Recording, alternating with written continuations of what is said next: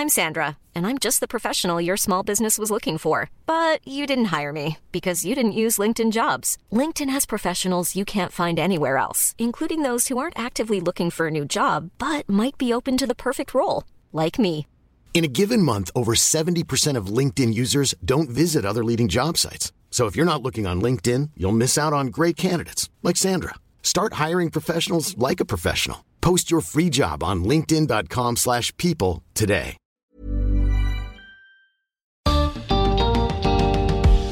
Ser críticos con nosotros mismos puede ser una herramienta de desarrollo personal, pero ¿qué rol juega la autocrítica si quieres ser el número uno en lo que haces? Bienvenidos al podcast de TED en Español, soy Jerry Garbulski. En su charla en TEDx Malagueta, Tony Nadal, el tío y por muchos años entrenador de Rafa, nos cuenta los valores y el temperamento que hizo falta para que su sobrino llegue a donde llegó.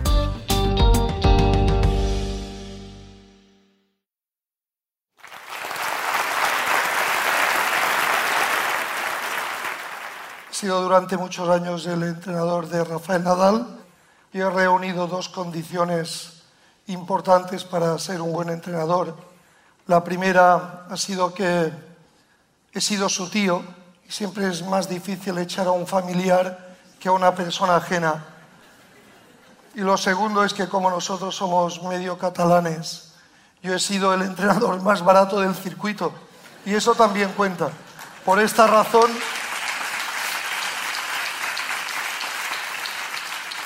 Por esta razón me, he mantenido tanto tiempo en el cargo, no otra, os lo aseguro. Estando en Monte Carlo teníamos que jugar la final contra un suizo no muy bueno, ya hacía tiempo que jugaba el tío, pues teníamos que jugar contra él y Rafael me preguntó, ¿cómo ves el partido de hoy?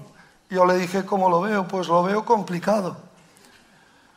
Federer tiene el drive mejor que el tuyo, el revés es también mejor que el tuyo, la volea es mucho mejor que la tuya, y cuando fui a decirle, y en el saque no hay color, me dijo, para, para, para, vaya moral que me das para salir a la pista. Yo le dije, si quieres te puedo engañar, pero dentro de un rato no te va a engañar Federer, más vale que sepas a lo que te tienes que enfrentar. A partir de aquí vayamos a buscar soluciones. Esta ha sido mi forma de entender, o una parte de mi forma de entender el entrenamiento. Aceptar la realidad. Una cosa bastante complicada hoy en día. Hoy en día parece ser que tenemos que dar siempre mensajes a los nuestros de mensajes positivos. Tenemos que decirles constantemente que ellos son casi los mejores, que ellos son muy buenos. Yo creo que esto no es un buen principio, yo prefiero más el otro principio, el saberme no suficientemente bueno. Yo creo que cuando uno no se sabe suficientemente bueno y conoce la realidad, es el primer paso, es el punto de partida para alcanzar los propósitos. Así lo he entendido yo siempre. Yo he rehuido siempre de una sobrevaloración de los chicos a los que entrenaba, sobre todo de Rafael, porque era evidentemente mi sobrino y podía hacerlo. Yo recuerdo que añadí cuando después de contarle eso le dije, bueno, si tú eres capaz de jugar cada punto como si fuera el último, si eres capaz de jugar este partido como si te fuera la vida en ello, si pones en definitiva más ilusión que él estás dispuesto a correr más que él, yo creo que tendrás muchas opciones de victoria. Yo siempre he creído en las opciones de victoria, aunque a veces la verdad es que no ha salido muy bien. Aquella chica que le dije que no sabía se convirtió en la cuarta jugadora de España de su categoría, cosa que no estaba mal. Esta búsqueda de la objetividad y el evitar el engaño, como decía, no me ha impedido nunca tener una máxima confianza en que lograríamos nuestros propósitos. Siempre, siempre tuve una máxima confianza en que Rafael lograría sus propósitos con trabajo, evidentemente. Yo recuerdo hace muchos años estando en casa de Carlos Moyá. Carlos Moyá me preguntó, Rafael tenía unos 15 años, me preguntó, ¿firmarías en un futuro que Rafael fuera un uh, Albert Costa. Albert Costa acababa de ganar Roland Garros, era el séptimo jugador mundial. Yo le dije, no, no lo firmo. No, no, yo creo que Rafael será mejor. Quiero creer que Rafael será mejor. Carlos Moya se quedó sorprendido de aquella afirmación, porque Rafael solo era una promesa y aspirar a, a ser también campeón de Roland Garros no era tan fácil. Y acto seguido me preguntó, ¿firmarías que en un futuro Rafael fuera un Carlos Moya? Yo le dije, hombre, Carlos Moya ganó también un Roland Garros, fue número uno del mundo, cinco años entre los ocho mejores. Le dije, sí, que sea un Carlos Moya, lo firmo. Cenamos, nos invitó a cenar nos despedimos, pero justo al cerrar la puerta, cuando nos fuimos, Rafael y yo, le dije, vamos, no lo firmo ni en broma. En su casa, evidentemente, no podía quedar mal. No queda más remedio que formar bien el carácter. Yo he sido un entrenador que me preocupé casi más de la formación del carácter de Rafael, formarle un carácter fuerte, que en sí de formarle bien técnicamente, así nos ha ido que pega estos golpes tan extraños por encima de la, de la cabeza, o que saca, bueno, que saca como saca, ahora como ya creo que va a sacar mejor, pero durante muchos años no conseguí que él aprendiera, aunque la verdad nunca fue culpa mía que él no aprendiera a sacar, siempre fue culpa suya, porque, como le dije hace muchos años a un a un padre que yo entrenaba a su hijo, que viendo el desastre que hacía su hijo, me dijo, esto es lo que le enseñas a mi hijo. Yo le dije, no, no, esto es lo que aprende. Lo que le enseño es muy diferente.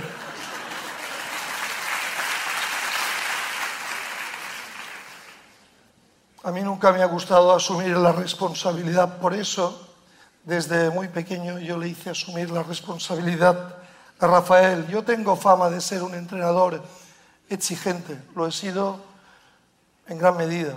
He sido un entrenador duro.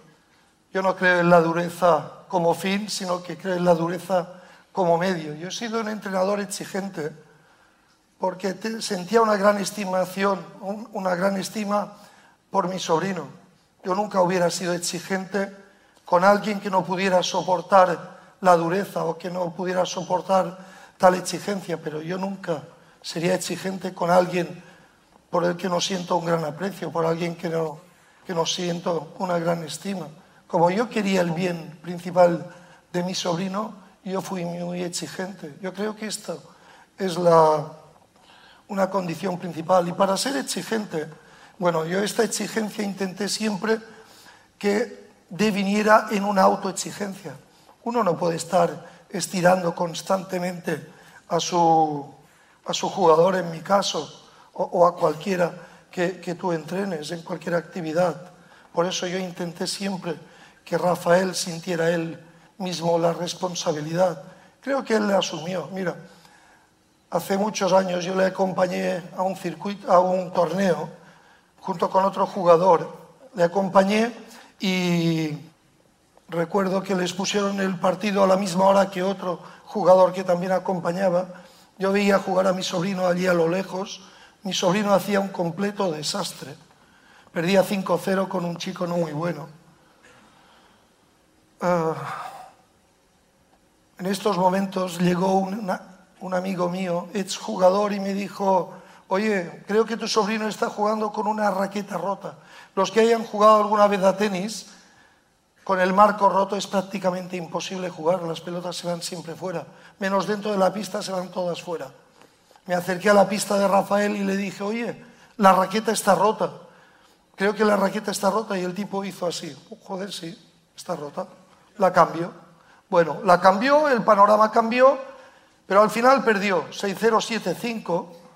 Y yo cuando acabó el partido me acerqué a él y le dije, Tú me puedes decir que un chico, él tenía 15 años creo, tú me puedes decir que un chico, después de tantos años de jugar, no sabe ver cuando una raqueta está rota. Y su contestación fue muy clara. Me dijo, mira, estoy tan acostumbrado a tener siempre la culpa yo, que para nada me hubiera imaginado que fuera la raqueta la que me hacía perder.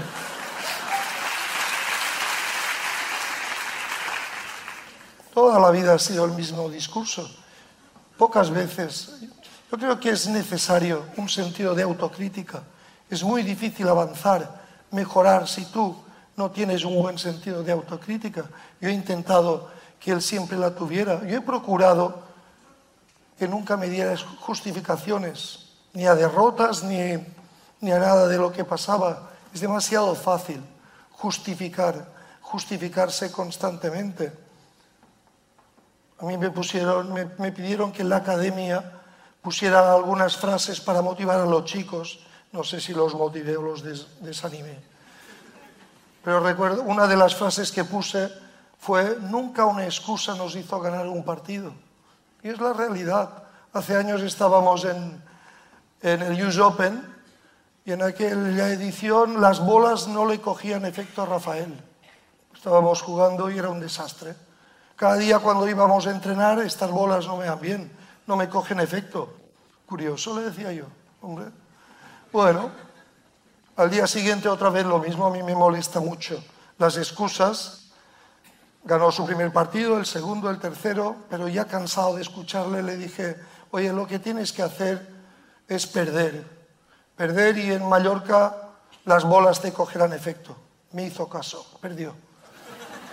Perdió lo que él no se fue a Mallorca, él se fue a Pekín y yo me fui a Mallorca y después nos reunimos otra vez en, Nápoles. Curiosamente en Pekín ganó el torneo siguiente, le ganó a todo el mundo, le ganó al número 3 del mundo, al número 5, jugó un gran torneo, yo lo vi por la tele, yo sabía con las bolas que jugaba y jugaba con las mismas del US Open. Le dije, joder, cuando me reuní con él le dije, por cierto, en Pekín, ¿con qué bolas jugabas? Y él medio avergonzado me dijo, no, con las Wilson. Ah, allí en Pekín cogen efecto. En Nueva York no, y en Pekín cogen efecto. Lo mismo siempre es igual. Ahora estaba en Australia y cuando jugó, jugó su cuarto partido y no jugó demasiado bien. Yo le dije, me llamó después del partido, le dije, hoy no has jugado demasiado bien. Y lo primero que me dijo fue, es que hacía mucho calor se ve que solo hacía calor en media pista, porque en la otra, el otro sí que jugó muy bien.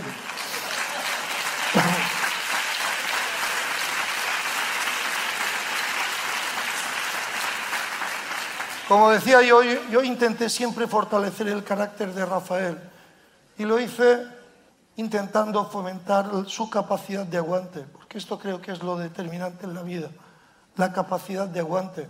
Hace años yo estaba en un, en un colegio y escuché al profesor que nos dijo en esta vida hay que aprender a conjugar el verbo aguantarse. Él lo conjugó de otra manera. Bueno, él nos dijo, yo me aguanto, tú te aguantas, él se aguanta. Eh, nos aguantamos, decía el profesor, Rafael lo aprendió a conjugar, yo me aguanto, yo te aguanto. Yo era malo de aguantar. Durante años yo le hice entrenar con bolas en malas condiciones con pistas en malas condiciones. Yo le decía, bueno, hoy vamos a entrenar una hora y media y después alargaba el entrenamiento indefinidamente, porque a mí me, interesaba que él aprendiera aguantarse, me interesaba que él aprendiera a fortalecer sobre todo su carácter. Yo creo que esto es lo determinante, es lo que ha sido determinante en la vida. Yo creo que el carácter se forma con la dificultad y creo que este es el gran error de hoy en día. Hoy en día resulta que los chicos teniendo muchas más cosas, teniendo toda una tecnología detrás, resulta que teniendo nutricionistas, teniendo eh, estudios biomecánicos, estudios audiovisuales, eh, te analizan los golpes, estadísticas que te dicen lo que tienes que hacer, resulta que la gente le cuesta mucho más mejorar. Yo pongo un ejemplo muy claro. Cuando nosotros llegamos al circuito profesional, los primeros del circuito profesional eran Hewitt, 21 años, Roddick, 20 años, Este suizo ya estaba, 21. Federer. Coria, 21. Nalbaldián, 21. Ferrero, 23. Safin, 24. Creo que estaba Moyay y, y Agassi, que eran un poco mayores. Hoy en día resulta que los eh, primeros del circuito son Federer, 36. Rafael va a cumplir 32. Eh, Murray y Djokovic 31, Babrinka 33, uh, Del Potro va a cumplir 30, Cilic 30, Verdic 33. ¿Qué ha pasado? ¿Por qué esta gente de hoy en día le cuesta mucho más desbancar a los de antes? Pues yo creo que sencillamente porque no han entendido qué es lo esencial. Lo esencial Evidentemente yo no voy en contra de la tecnología, el mundo avanza y la tecnología nos va a ayudar, pero yo creo que hay cosas que, en el, que sobre todo en las etapas de formación no ayudan. El hacer la vida tan fácil a los jóvenes yo creo que no ayuda para nada.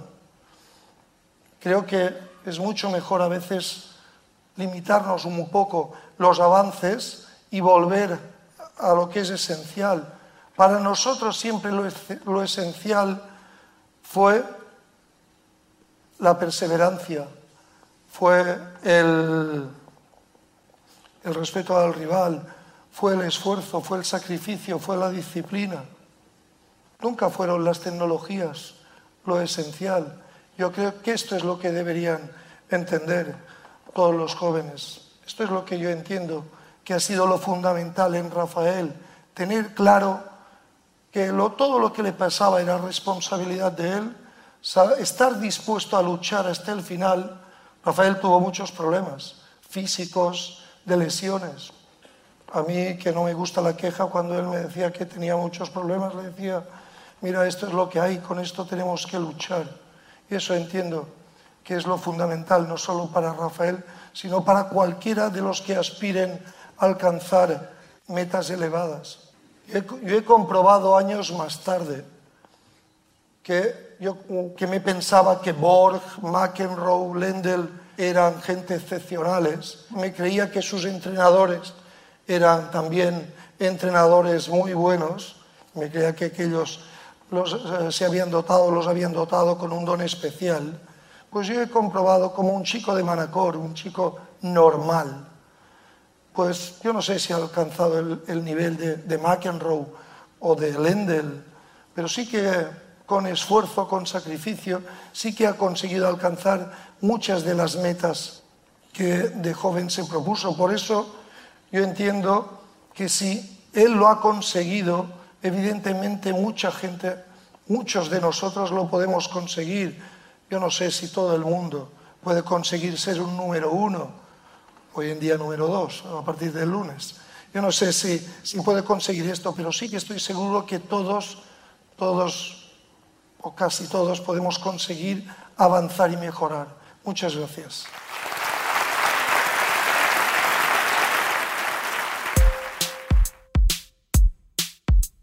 Si les gusta TED en español, la mejor manera de apoyarnos es compartiendo el podcast con sus amigos. Pueden encontrar todos los episodios en Spotify, en Apple Podcast o en tedenespanol.com. Soy Jerry Garbulski y los espero en el próximo episodio.